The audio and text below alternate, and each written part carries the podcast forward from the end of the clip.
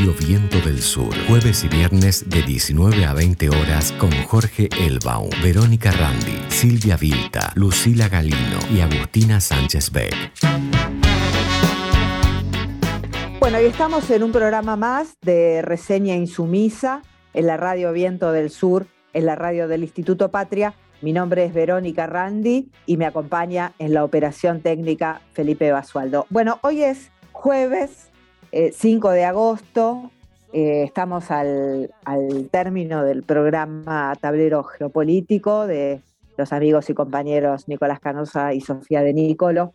Y mm, quería recordar que este 5 de agosto es el Día Nacional del Antártico, que mm, me parece que es una fecha que tenemos que tener presentes. Eh, todo lo que tiene que ver con la Antártida nos tiene que interesar, eh, no solamente es nuestro territorio, sino también es nuestro presente y nuestro futuro.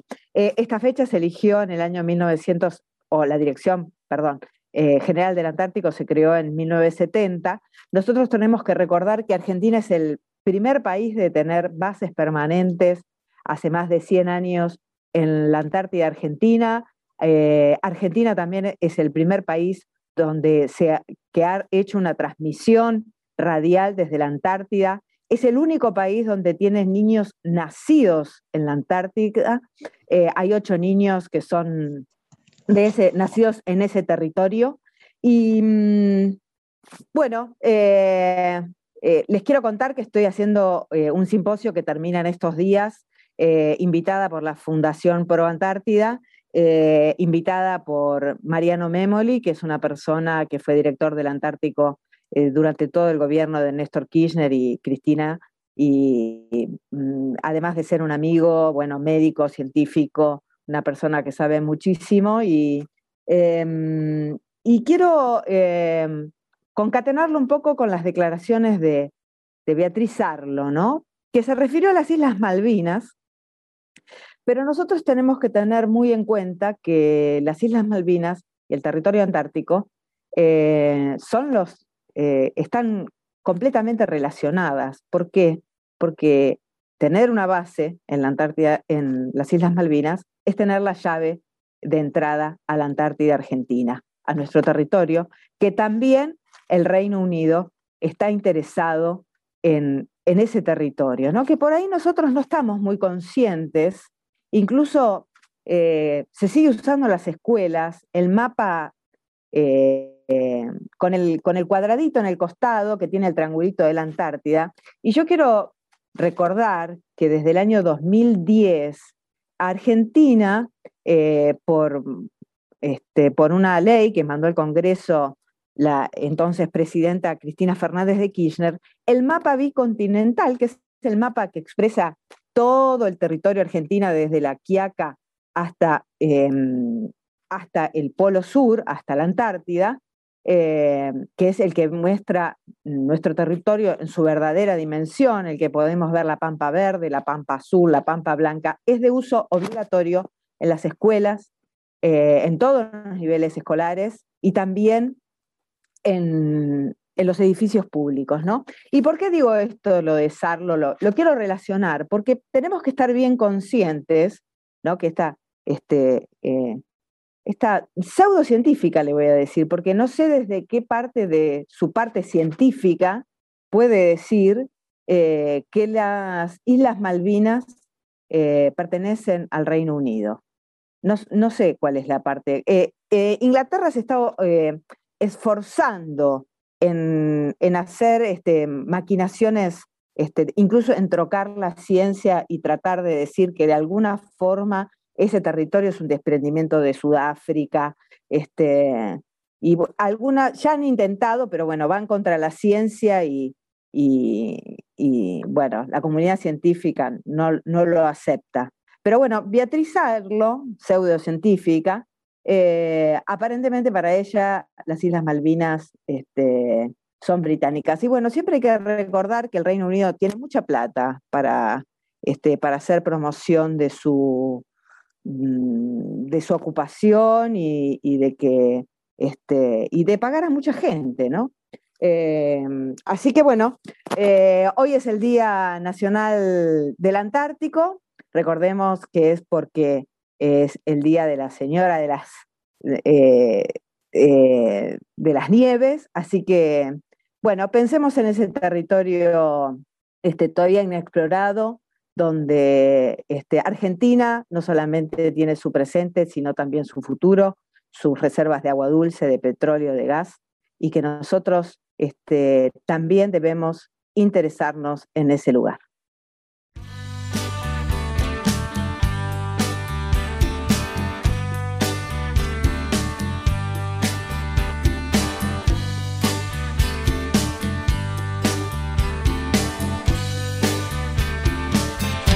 Empezamos de golpe, nos saboreamos de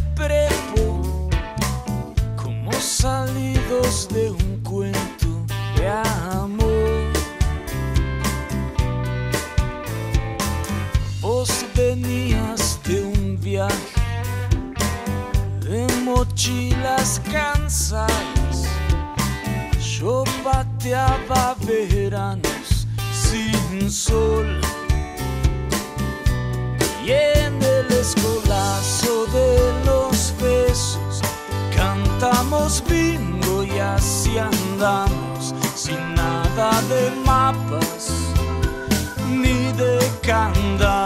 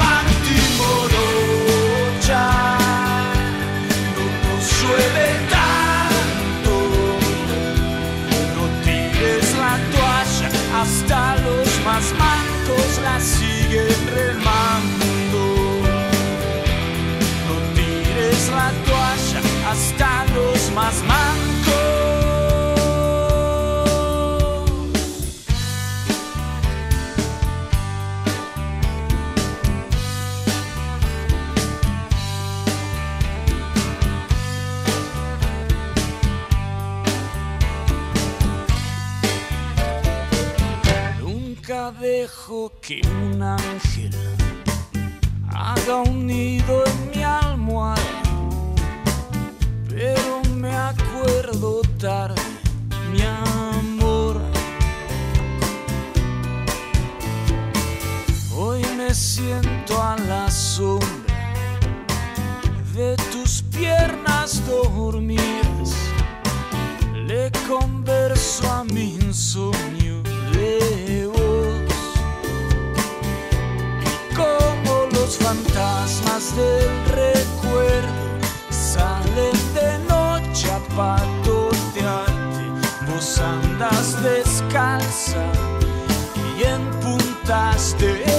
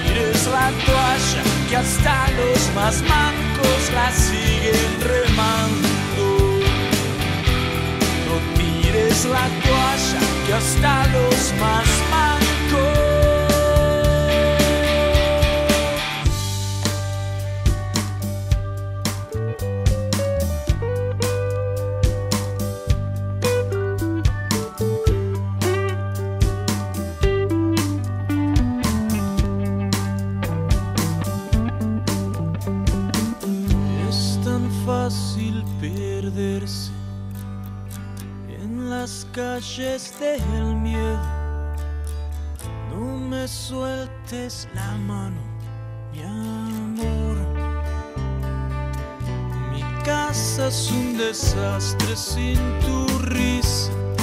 No me dejaste ni las migas. A cara de perro estoy extrañándote.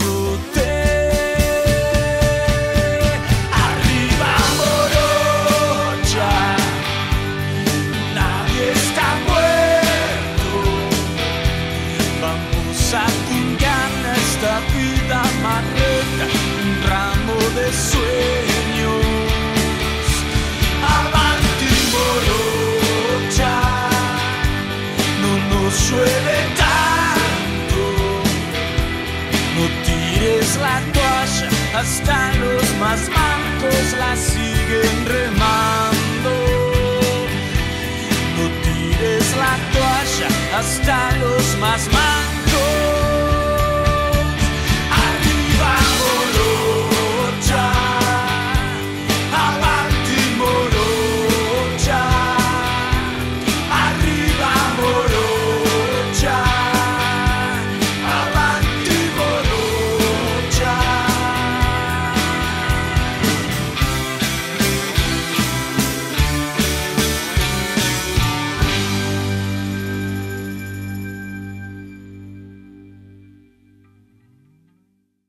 Reseña insumisa en Radio Viento del Sur.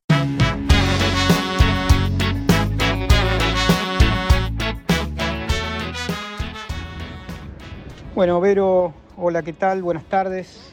Buen jueves para todas y todos. Eh, Sabes que pensé en, en- en poder reflexionar en voz alta sobre lo que sucedió ayer en la audiencia, en la segunda audiencia planeada, planificada por el Tribunal Oral Federal 8 en Comodoro Pi, en el marco de la causa conocida como memorándum. ¿no? Eh, en la misma este, habló eh, y dejó unas palabras realmente creo que, trascendentales eh, el actual procurador del Tesoro de la Nación, Carlos Zanini. Eh, hizo una, una exposición muy detallada de cómo el, formato de la causa, eh, su encarcelamiento, su persecución este, y la continuidad de esta, de esta causa inventada, este, enmarcada en un proceso de persecución a Cristina Fernández de Kirchner y a quienes formaron parte de su entorno y a militantes populares, eh, se fue construyendo en relación a un proceso electoral eh, del año 17, por un lado, y después este, tratando de llevar junto con el suicidio del fiscal Nisman hasta incluso el 19. En el 19 fue fallido, en el 17 no, en el 17 eh, la, la- recuperación de la causa del memorándum permitió, coadyuvó, eh, autorizó a los medios, a la trifecta mediática eh, para, para- para perseguir, para etiquetar, para criminalizar, para destruir la reputación del movimiento nacional y popular y sobre todo de quien este, lo sigue este, dirigiendo en este momento, que es Cristina.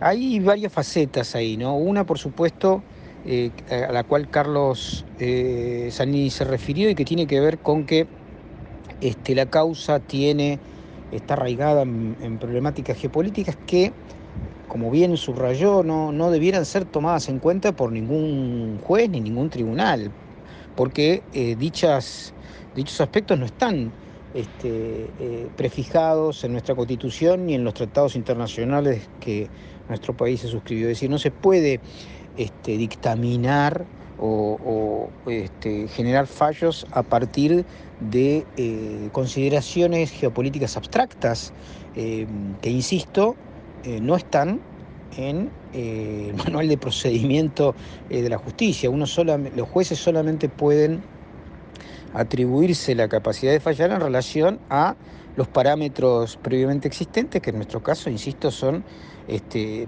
eh, los códigos, de- el, código penal, eh, en la Constitución Nacional y los tratados internacionales. No hay ningún lugar en donde se les diga a los jueces, a los jueces que tengan que tener en cuenta aspectos este, geopolíticos. Esto es muy importante lo que señaló Carlos, porque en realidad eh, justamente lo que se pretende es atemorizar a los jueces muchas veces a partir de fantasmas este, internacionales, en este caso específicamente ligados a, la derecha de la colectividad judía internacional, a Israel, etcétera, la embajada de Israel, y cuando en realidad son mitos, este, eh, insisto, que obviamente son muy operantes y muy, muy influyentes, pero que de ninguna manera tienen ni siquiera el valor que se esgrime para, para, generar miedo, que hace obviamente la DAIA habitualmente. La DAIA utiliza estas mascaradas, este, eh, eh, que en realidad ni siquiera eh, son válidas o tenidas en cuenta para, para aquellos que, supuestamente intentan representar que son las derechas este, internacionales este, de Estados Unidos e Israel. Entonces, la convocatoria de Carlos Zanini a el pedido, la solicitud lógica del, actual procurador del Tesoro a que los jueces fallen con la Constitución en la mano y no con este, mirando las tapas de los diarios ni eh, asustándose con fantasmas inexistentes, es una, un elemento clave, me parece, para, para la reconfiguración, por lo menos simbólica, de la justicia en nuestro país. Un segundo tema que me parece clave eh, del, alegato, de lo que presentó ayer este, Carlos Zanini, remite a que eh, efectivamente se ha buscado que esta, que esta causa em, eh, sea la expresión de la eh, acusatoria de la colectividad judía argentina, cuando en realidad, como bien lo señaló el procurador, el, el llamamiento argentino judío, del que todos saben que formó parte, se presentó como amicus curae solicitando la nulidad de la causa ante el escándalo este, de prevaricación, de persecución, este, de amañamiento que, del cual fueron cómplices indudablemente Mauricio Macri, eh, Claudio Bonadío, este, eh, Hornos, Borinsky y por supuesto eh, integrantes de la DAIA. Entonces, digo, estos dos elementos me parecen claves. Este, por supuesto que nadie va a devolver, y esto también es un elemento que llama a, la reparación, ¿no? Nadie va a devolverle los 100, más de 100 días que estuvo preso este, Carlos Zanini y, los meses y años que estuvieron presos, por supuesto, otros compañeros, este, como Luis Delía o Fernando Esteche, eso no tiene devolución en, la lógica jurídica argentina, pese a que por lo menos tiene que haber un desagravio, eh, más allá del final de esta causa, tiene que haber eh, alguna explicación este, acerca de eh, em, la ilegalidad eh, del compromiso asumido por un presidente de la nación interfiriendo en la justicia como Mauricio Macri, eh, persiguiendo a opositores políticos. Cosa que se vio no solamente en eso, sino se vio y se sigue viendo en, en, la exportación ilegal de armas a Bolivia, en las escuchas ilegales, en el espionaje ilegal, eh, y en un montón de, causas que esperemos tengan eh, la del correo, ¿no? que esperemos que en algún momento podamos observar justicia, podamos tener la sociedad este, justicia y, reparación con respecto a los actos delictivos cometidos. Em, la realidad es que se da una pelea muy fuerte al interior de la justicia entre, juicios, entre, entre jueces este, que han sido cooptados por la lógica hegemónica, otros que no han sido cooptados pero que tienen miedo, y unos terceros que tienen coraje. Eh, las distribuciones cuantitativas de cada uno de estos tres conjuntos es muy difícil de determinar, eh, sobre todo porque uno lo que ve es eh, en general la justicia federal, que es probablemente la que tiene eh, mayor cantidad de, jueces eh, de los primeros dos conjuntos, si se quiere. ¿no? Sin embargo, creo que la apuesta del activismo, de la militancia y, del compromiso por, por la construcción de un país más justo, soberano, integrado a América Latina, exige que sigamos este, pujando por una reforma judicial que la haga más democrática, que tenga perspectiva de género, que, que sea incapaz de estas prevaricaciones, de estas persecuciones este, ligadas a este, eh, eh, actores hegemónicos que pretenden controlar eh, sin duda los poderes de la nación.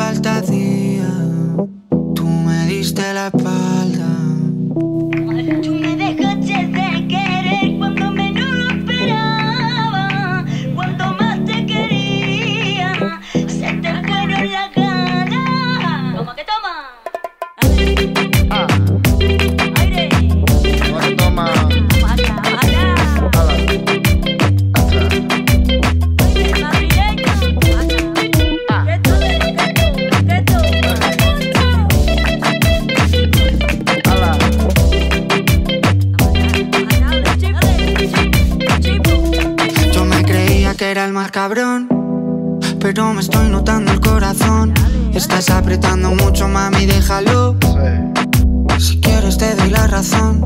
Yo lo único que quiero es largarme de aquí. Me da igual dónde puedes elegir. Algún día dentro de poco me voy a arrepentir de haberte confesado lo que me hace sufrir. Tú me dejaste de querer cuando menos lo esperaba. Cuando más te quería, se te fueron las ganas.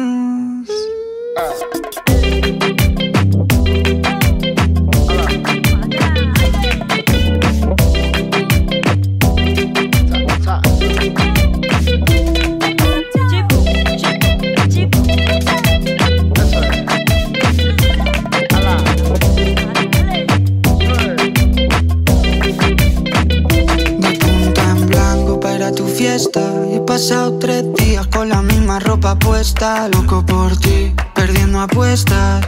Dime en quién piensas cuando te acuestas. Porque yo pienso en ti. Son ilusiones, yo pienso en ti. Son ilusiones. Porque yo pienso en ti. Son ilusiones, yo pienso en ti. Son ilusiones. Tú me dejaste de querer cuando te necesitaba. Cuando más falta hacía,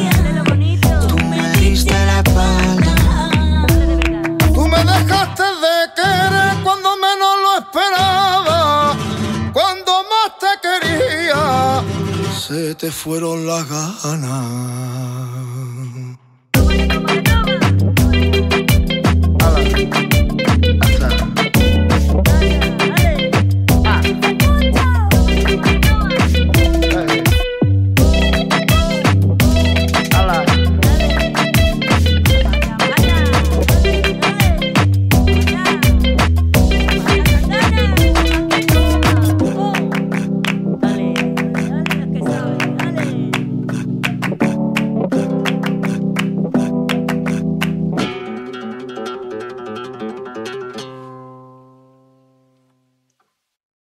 Reseña insumisa en Radio Viento del Sur.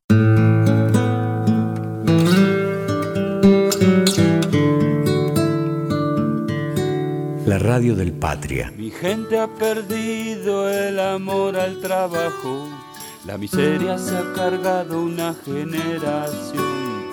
La vida te da mucho y te quita un poco y ese poco es demasiado tal vez. Revolución perdida de perros ciegos, las cenizas de un cóndor para un plan colonial. Las ratas con su baba maldicen mi suelo y por carroña van peleándose. Viento del Sur.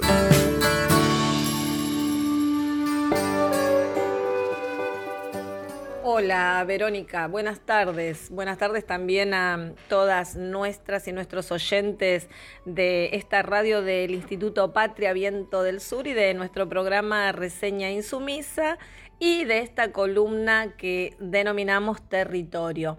Hoy vamos a continuar hablando del tema que iniciamos la semana pasada, que es el de las bibliotecas populares, porque seguimos contactándonos y se fue contactando el territorio con nosotros, ese maravilloso mundo de todas las organizaciones comunitarias, sociales, barriales, que llevan adelante una tarea inmensa en muchos planos, pero que fundamentalmente en estos últimos dos años, con este escenario sanitario que estamos transitando, el denominado escenario pandémico, hay tareas que se fueron como potenciando, que se fueron profundizando y que vienen pasando bastante invisibilizadas, sobre todo por algunos medios que lo que se ocuparon en este tiempo fue más que nada de destacar eh, noticias negativas,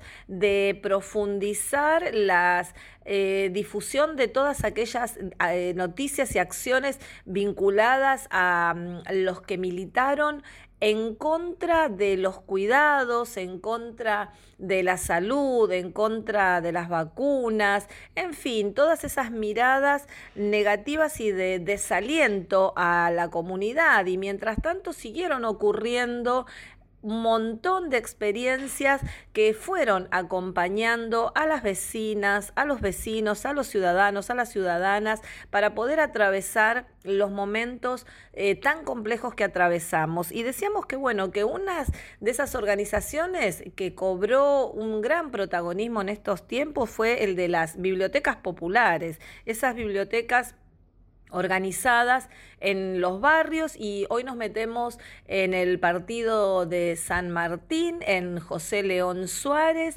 y allí se levantó la biblioteca popular La Carcova, a la que concurren muchísimos vecinos, niñas, niños, jóvenes del barrio y que durante el año pasado desplegó una tarea inmensa. Pero para conocerla, qué mejor que escuchar a uno de sus protagonistas, uno de sus fundadores, Waldemar Cubilla, que nos cuenta esto acerca de la tarea que la Biblioteca Popular realizó durante todo el año 2020.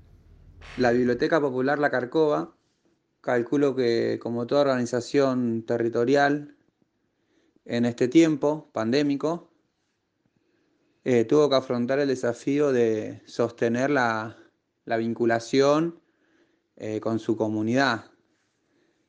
En nuestro caso, hacer una organización educativa, eh, sostener la oferta y la continuidad, la continuidad educativa y de formación eh, con la que regular, con la que siempre trabajamos, así que tuvimos que hacer un gran esfuerzo para virtualizar eh, toda nuestra currícula, toda nuestra oferta, toda, toda nuestra biblioteca.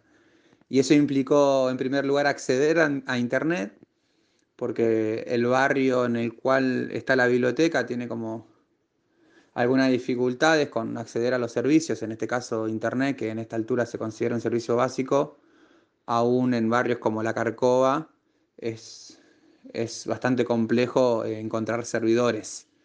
Pero una vez logrado eso, también tuvimos que realizar campañas para poder eh, facilitar dispositivos, eh, ya sean celulares, tablets o alguna computadora, eh, para aquellas familias que participaban de los talleres de la biblioteca y no disponían de, de este elemento tecnológico ¿no? para poder eh, continuar.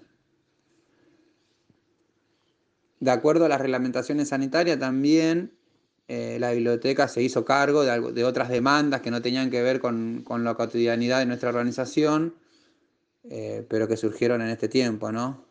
la articulación para, para, alcanzar mercadería a distintas familias, el inicio de la olla popular, el rol de la biblioteca en definitiva es justamente esto, ¿no? Eh, no solo garantizar el acceso a la información y la, continuidad educativa o la oferta artística, sino también eh, saber leer y adaptarse a la necesidad específica de cada momento.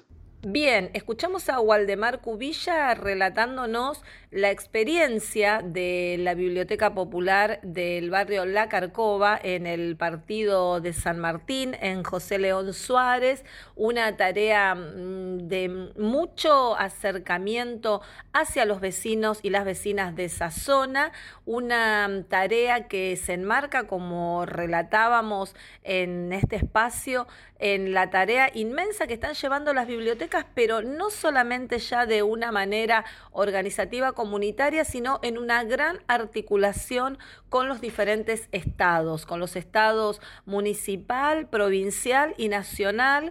Destacar que el gobierno nacional viene llevando acciones y políticas de fomento al trabajo de las bibliotecas populares y que se siguen reconfigurando, que se siguen reconfigurando porque de haber sido originalmente esos espacios en los que la comunidad encontraba los libros para acercarse eh, retirarlos, ponerse a leer, llevárselos a su casa.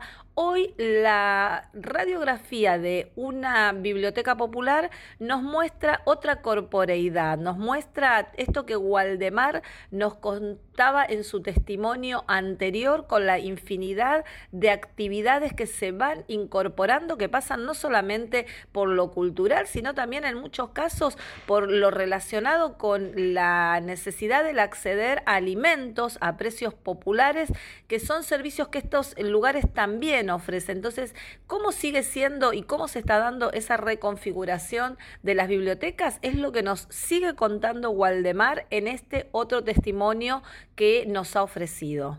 En la primera etapa de la pandemia, nuestro reflejo fue adecuarnos a la normativa vigente sanitaria, que implicaba el cierre de nuestras puertas, ¿no? el cierre de las bibliotecas populares.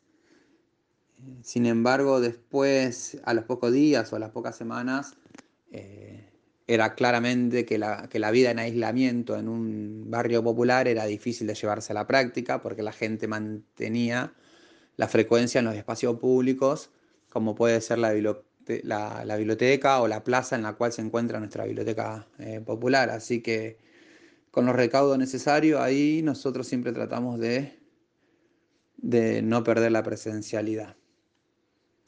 Eh, pasamos toda la oferta o gran parte de la oferta formato virtual y en la actualidad estamos como retomando la presencialidad en los distintos talleres con, la participación ¿no? de más de 10 personas y la verdad ahora estamos con el desafío de reencontrarnos ¿no? con, con quienes hacen uso de la biblioteca. La vuelta a la presencialidad también es un desafío, porque en la virtualidad nosotros ampliamos el alcance geográfico de nuestra oferta, pero también perdimos un poco de especificidad territorial, para decirlo así, ¿no? No toda la gente tiene la posibilidad de acceder eh, a un Zoom, a un Meet o a cualquiera de estas plataformas que, que nos mantuvo en comunicación en estos tiempos. Hoy en la actualidad estamos volviendo a la presencialidad eh, con, mucho, con muchas esperanzas de, reencontrarnos con quienes son parte de la Biblioteca Popular, pero también eh, con la certeza de que eh, todo será distinto, todo será distinto, claramente. Así que hoy tenemos la ventaja de tener internet, hoy tenemos la ventaja de, tener esta experiencia la, de la comunicación virtual pero también el desafío de, de saber poner en palabras el, aprendizaje que, comunitario que hemos tenido en esta, en esta experiencia virulenta, claramente, ¿no? de, la, de la enfermedad, que nos hizo repensarnos en términos individuales, pero también en términos de relaciones eh, sociales. ¿no? Hoy la, la, eh, la, villa, para decirlo así, o la biblioteca en relación al barrio, eh, tiene otras implicancias que tienen que ver con lo sanitario claramente, pero también con la generación de trabajo y fundamentalmente con la continuidad educativa. Bien, estuvimos escuchando a Waldemar Cubilla con su experiencia y su tarea inmensa en la Biblioteca Popular de la Carcova.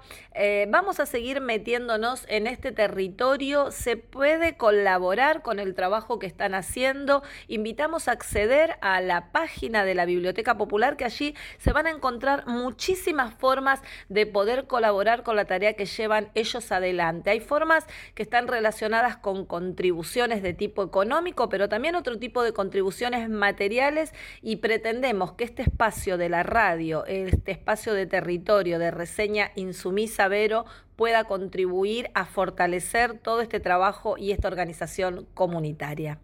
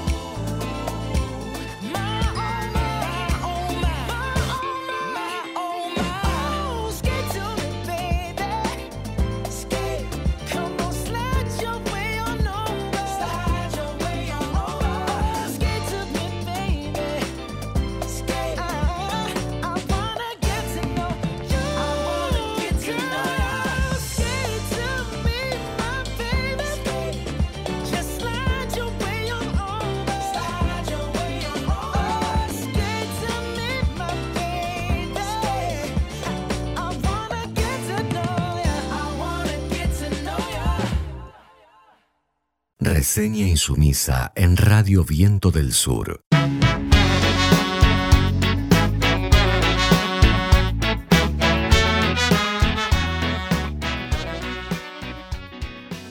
Buenas tardes a todos y a todas, ¿cómo andan? Bueno, en este, en este trajín cotidiano de tener la posibilidad, la suerte eh, de poder recorrer la Argentina en clave de acercar políticas públicas, ¿no? Allí donde el Estado se ausentó durante muchos años. Esta vez eh, nos tocó recorrer em, los pescadores de río. Pescadores de río que eh, un sector muy olvidado, un sector muy sacrificado en clave de falta de derechos, de sector muy vulnerable, en clave de acompañamiento.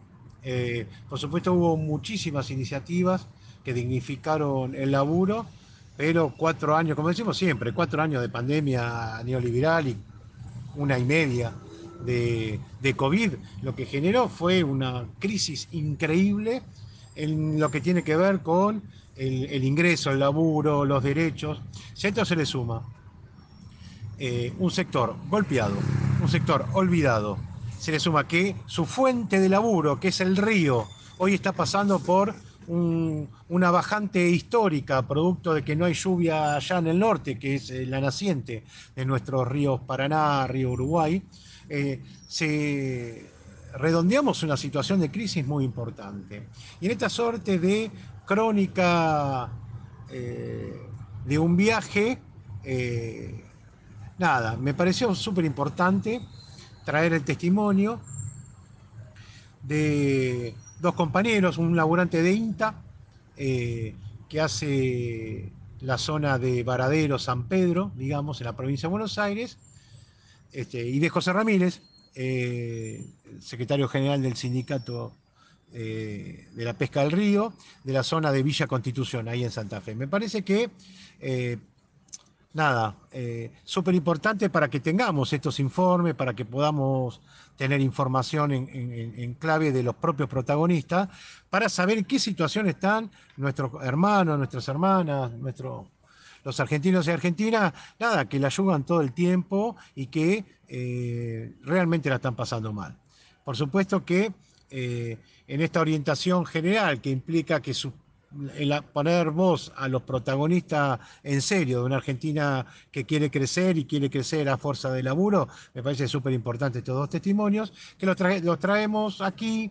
Em, es un poquito largo, este, Juancho la hace larga, digamos, tuve la oportunidad de estar dos, tres días con él, hace larga, pero nada, ¿viste? esos, eh, esos paisanos que la, recontrasaben, esos laburantes que, eh, laburante del Estado, ¿no? Bien, bien característico de laburante del Estado, eh, trabaja 24 horas por 7, sin vacaciones, está presente, no, no, hubo pandemia, no hubo nada, estuvo ahí, bueno, acompañando. Bueno, aquí tienen la situación de los trabajadores artesanales de Río de nuestro delta, en este caso del Paraná. Eh, mi nombre es José Ramírez, soy presidente de la cooperativa eh, Trabajadores del Río, acá de Villa Constitución, provincia de Santa Fe, ¿no? Eh, bueno, quería explicarle a la audiencia, ¿no? la problemática que estamos pasando acá en, en, en esta provincia, Santa Fe, ¿no? Y en varias provincias creo que pasa lo mismo el tema de, estamos padeciendo el tema del precio del pescado por década, década, ¿no? Que década que el precio del pescado no se aumenta, siempre sido igual. Y bueno, sobre eso estamos pasando una una pandemia una pandemia totalmente mundial. Y bueno, y sumarle a eso los focos de incendio, la gran bajante del Paraná, eh, la verdad que estamos pasando un momento crítico, eh, medio complicado, pero bueno, también le hemos encontrado una, salida eh, a esto también, llevando nuestro producto al consumidor final, que sería la gente, ¿no? Cuando hicimos el pescadazo en Buenos Aires, estamos en un par de ferias también aire Buenos Aires también llevando nuestro producto. Y la verdad que lo hacemos una diferencia muy, muy importante, ¿no? Aparte le podemos devolver al compañero eh, una paga también muy importante, subirle el precio del pescado que es muy importante para ellos. Y bueno, gracias también a la gente de la UTEP que lo, que lo recibió con los brazos abiertos. Eh, la verdad que la estamos luchando, bueno, y esperamos estar de vuelta en Buenos Aires con otros pescadazos más pronto. Eh, y la verdad que la gente de Buenos Aires ha aportado muy bien con nosotros. Eh, cada vez que hemos oído lo ha recibido con los brazos abiertos, ha respondido. Y bueno, espero, como dije recién, pronto estar de vuelta con otro pescadazo más.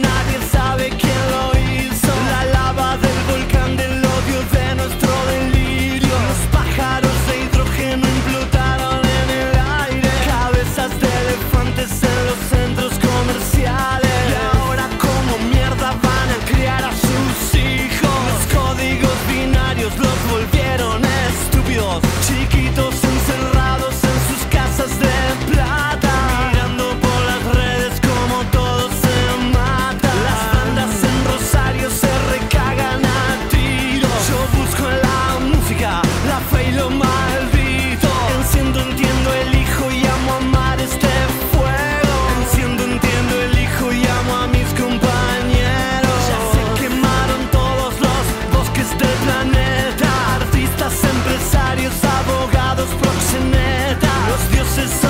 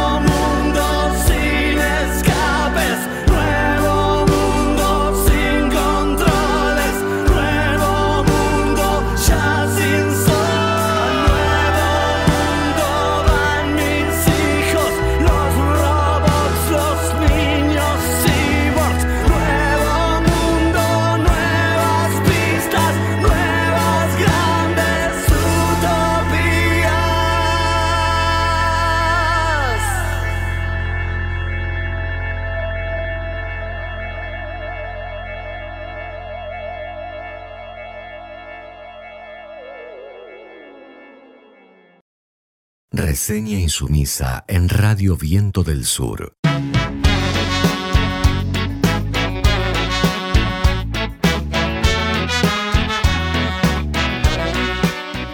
Bueno, y empezamos eh, abriendo el programa, reseña insumisa, eh, con este, nuestra información de la Antártida, que además soy militante este, ferviente del mapa bicontinental eh, y además este, una interesada de, la Antártida y trato de contagiar y que nos contagiemos de, ese, eh, de, esa pasión por ese por ese territorio que es nuestro. ¿eh? Y mm, bueno, quiero dejar esta información porque me parece que este, es muy, muy importante, muy interesante, porque la dirección del este, Antártida, bueno, Cancillería presentó un concurso para jóvenes.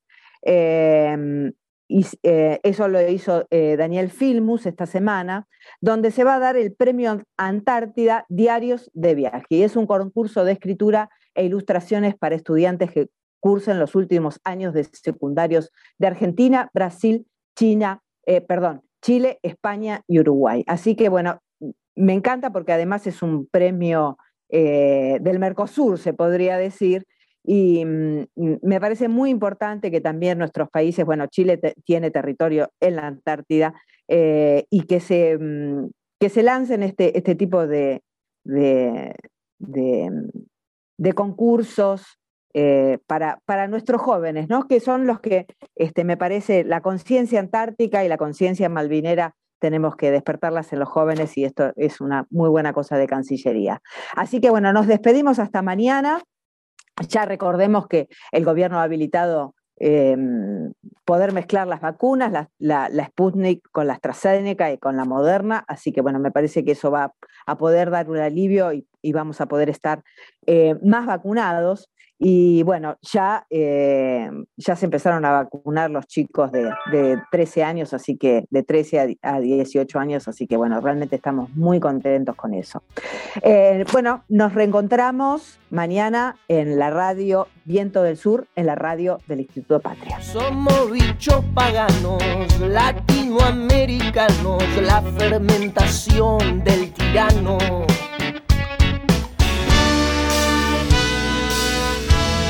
como largo.